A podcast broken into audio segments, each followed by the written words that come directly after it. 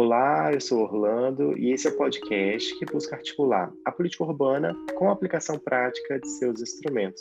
Hoje eu estou acompanhado da Larissa Lucindo e do Leandro Brito, que aplicaram simuladamente o instrumento de IPTU progressivo em situações específicas e reais do Distrito Federal. Quem é você, Larissa? Olá, bom dia pessoal. Eu sou Larissa Lucindo, sou estudante do oitavo período de Arquitetura e Urbanismo do Centro Universitário Uniclub. Esse semestre eu me dediquei a estudar o IPTU progressivo no tempo em um caso real de um lote de Brasília, DF. Bem-vinda, Larissa. E quem é você, Leandro? Eu sou o Leandro Brito, aluno do oitavo período, né? E esse semestre eu vou estudar o instrumento IPTU progressivo, né? Num, num, num lote em Ceilândia. No meu projeto TCC, né? Que é um centro de referência especializado para produção em situação de rua. Ótimo, bem-vindo, Leandro.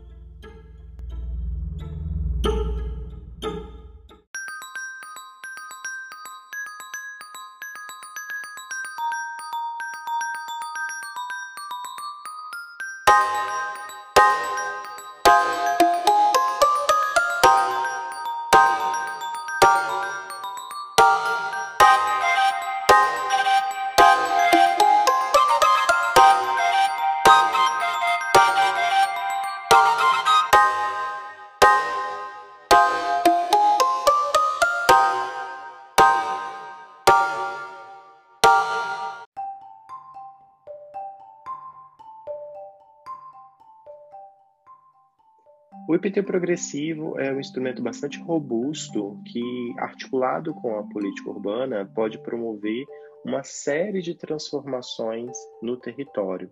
Larissa, o que é exatamente o IPT progressivo? Bom, o IPTU progressivo no tempo, ele é quando o poder público ele aplica esse instrumento de aumentar o IPTU de forma escalonada né, que é quando dobra essa alíquota a cada ano do terreno previsto, e como forma de pressionar o dono a dar realmente uma finalidade àquele lote que está sendo subutilizado no meio urbano. Obrigado, Larissa.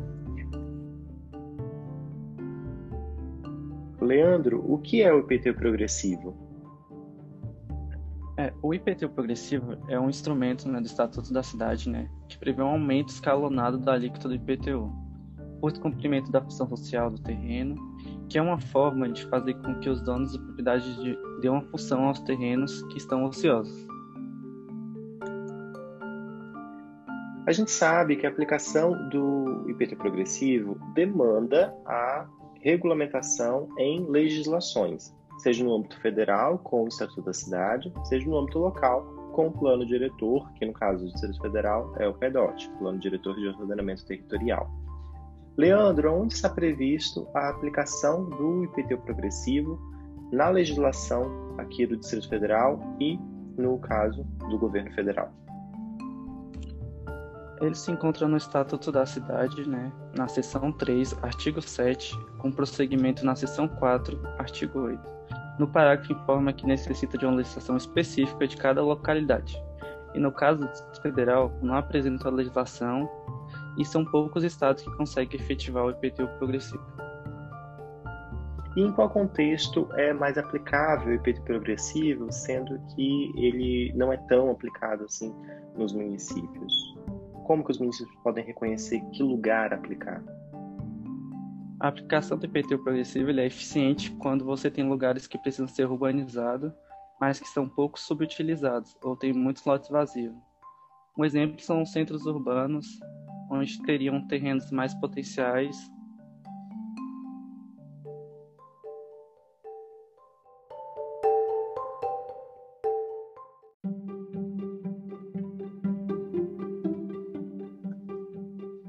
Os entrevistados de hoje fizeram um exercício de aplicação do IPTU progressivo no tempo em casos específicos e reais aqui do Distrito Federal. Vamos conhecer um pouco sobre qual, quais foram os resultados alcançados com essa aplicação? Larissa, como foi aplicar o IPTU progressivo no tempo? Onde você aplicou e quais os resultados alcançados? Bom, é, primeiramente, para que eu conseguisse a aplicação desse IPTU progressivo, eu procurei no PEDOT se realmente não existiria nenhuma é, exigência, uma etapa como não havia, eu segui o próprio Estatuto da Cidade, né? E o Estatuto da Cidade, ele recomenda-se o seguinte, e foi o que eu fiz. Primeiro, é enviado uma notificação ao proprietário do lote com uma lista de exigências, né? E assim foi feito. Porém, nesse, no meu caso, nesse lote em que eu apliquei, que fica em Santa Maria, no Polo JK, próximo ao viaduto do Valparaíso, do DF, é, o dono não respondeu. Então, assim, passamos para a segunda etapa, que é onde a gente começa a aplicar realmente o IPTU progressivo. A alíquota do lote era de 3%, então a gente começou a aplicar e foi para 6%, né? E o dono não respondia, não correspondia às expectativas, e então foi dobrando novamente, até que chegou aos 12% e ao máximo de 15%, né? Então, o dono, ele não chegou à última etapa, que está prevista no Estado da Cidade, que é passar pela desapropriação do lote. No segundo ano de aplicação de IPTU progressivo, do te, é, progressivo no tempo, ele percebeu que o lote vazio gerava mais despesas que o lote sendo utilizado. Então, ele respondeu às nossas expectativas, é, respondeu ao processo de IPTU progressivo no tempo e realmente deu uma finalidade àquele lote, né? Então, os resultados alcançados no lote em questão foram positivos, é, e acredito que em toda aquela região, pelo menos 40% dos lotes estão na mesma situação e deveriam ser aplicados é, esses IPTUs progressivos no tempo para que a infraestrutura que o governo levou para aquela área, que hoje é considerada uma área assim, industrial, com grandes comércios e serviços, seja válida. Né? Levaram equipamentos urbanos, é, iluminação, asfalto, então tem que ser utilizada aquela área, né? tem que realmente movimentar a economia. Então, aconteceu da seguinte forma, né? como eu já havia dito anteriormente, é, iniciou com 3%, que era o IPTU normal, o dono ele pagava de IPTU R$ 4.950,66 com 3%, IPTU normal. No primeiro ano de aplicação desse instrumento, que foi para 6%, ele pagou é, R$ 9.901,32, ou seja, já vemos aí uma grande diferença. É como se fosse uma penalidade. No segundo ano, que foi quando o dono realmente respondeu às nossas expectativas, que foi o, quando a alíquota passou a ser 12%, ela, o IPTU foi cobrado R$ 19.802,64. Então a gente vê que realmente o dono viu que era um grande prejuízo manter esse lote vazio e respondeu ao instrumento que era dar uma finalidade àquele lote. Ótimo. Sim, pode continuar. A maior dificuldade de aplicar esse instrumento né, no DF, ele se dá porque no, em todo o Brasil, praticamente, a gente não encontra uma regulamentação, a não ser pela Prefeitura de São Paulo, é, de como realmente aplicar esse instrumento, como se fosse um manual né, para as prefeituras e administrações saberem o que fazer. Então, essa é uma dificuldade muito grande. A segunda dificuldade que eu encontrei nesse caso é que o IPTU progressivo no tempo, ele é um instrumento muito complexo, né? Ou seja, para ele ser aplicado, ele pode variar com diversas coisas, como, por exemplo, é, tamanho do lote, é, a situação econômica da região, entre outras coisas, além de caber recurso em cada etapa aplicada do IPTU progressivo no tempo.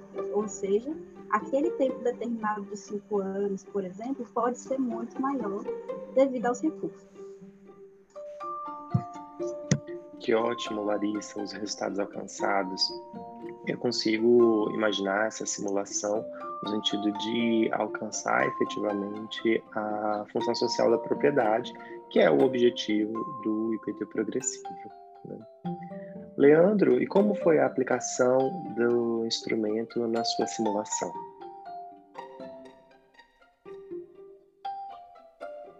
A aplicação foi tranquila, né? A área de estudos que eu fiz sobre IPTU progressivo foi na Ceilândia, né? Mais especificamente na Ceilândia Centro, onde colocar o único lote que está ocioso e está cercado por uma área com uma infraestrutura urbana bastante desenvolvida, né? O valor do IPTU do, o valor, o valor do, IPTU do imóvel ele varia de 756 mil reais. Aí, tipo, a partir do primeiro ano que já foi inserido o IPTU progressivo, ele já foi para 1 milhão 512 mil. No último ano, o proprietário já estaria pagando 3 milhões 175 mil reais. A alíquota original é de 3%, Aí, segundo o edital 8 de 10 de maio de 2009, né, publicado aqui no Diário Oficial, né, que diz que é 3% para terrenos não edificados. Aí, no primeiro ano, a alíquota já foi para 6%, e no segundo, ele já foi para 12%. Então, nos próximos três anos, a alíquota já estaria em 15%, né, que é o valor máximo. E a partir desses cinco anos, o proprietário não não quis construir no terreno, então aconteceu a desapropriação com pagamentos em títulos, né, que foi decorrido cinco anos, né, do IPTU, sem que o proprietário tenha cumprido a obrigação de parcelamento, ou edificação, a utilização, o município poderia é, proceder à desapropriação do imóvel. Aí então o, governo pagaria com dívidas de título público. A maior dificuldade da aplicação do IPT progressivo se dá pelo âmbito mesmo jurídico, né? Que alguns donos não veem que seu imóvel não pertence só a si, né? Mas pelo pelo ordenamento jurídico brasileiro, a propriedade não deve beneficiar apenas seu dono, né? Mas atende aos interesses da coletiva, né?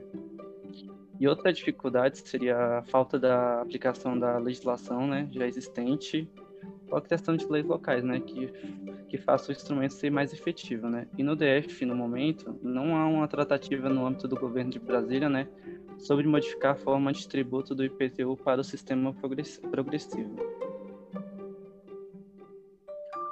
Ótimo. De fato, no Brasil, é, o direito à propriedade não é absoluto, né? E sim a função social da propriedade que é absoluto. Isso significa que o proprietário ele deve primeiro fazer cumprir a função social da propriedade, para depois exercer seu direito à propriedade. Isso é a, que está na nossa Constituição. Então, a aplicação do IPT progressivo efetivamente se dá num direito que o Estado tem de otimizar e gerir a ocupação do território que é a função do planejamento urbano, inclusive, para que a gente tenha uma cidade que amplie a qualidade de vida para todos, não só para aqueles proprietários de terra que muitas vezes detêm monopólios ou detêm quase latifúndios urbanos. Isso em todas as cidades brasileiras, né? O histórico de ocupação e da forma como a própria colonização brasileira se deu, bastante monopolizada, gerou hoje, mesmo 500 anos depois, uma desigualdade na propriedade da terra muito grande.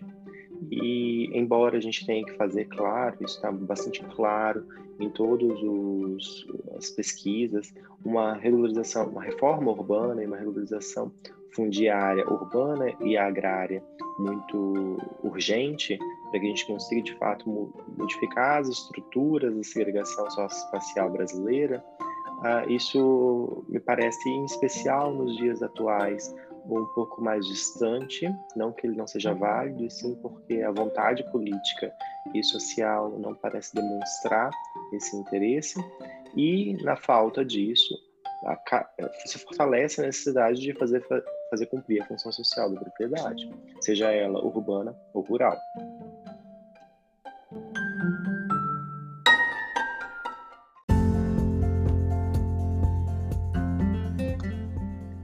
Chegamos ao nosso último bloco. Nós pedimos antecipadamente que os nossos entrevistados de hoje coletassem alguma referência que permitisse você, nosso leitor, ampliar o conhecimento sobre o IPT progressivo e que também foi base para que eles desenvolvessem suas pesquisas. Larissa, onde está alguma referência relevante para o nosso leitor sobre IPT progressivo?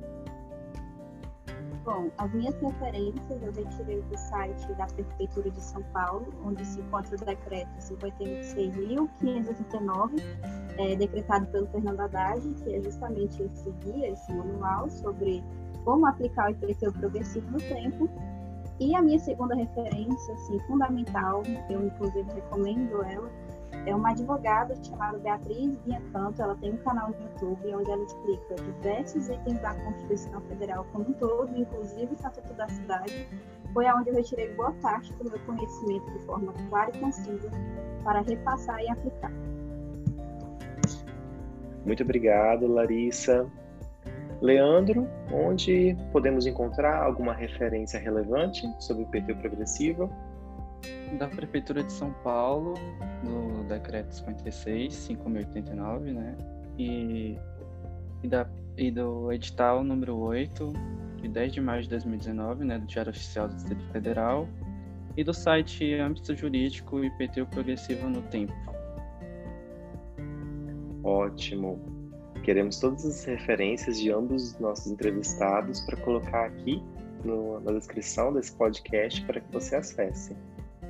Com isso, então, encerramos. Agradecemos a todos pelo, por assistir, por ter interesse nos instrumentos do Estatuto da Cidade. Afinal, esses instrumentos são de relevância para a gente alcançar transformações reais em nosso território, em nossas cidades, em nosso país como um todo.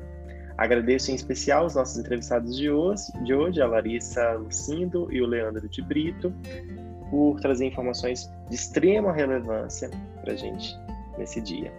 Obrigado e até o próximo episódio.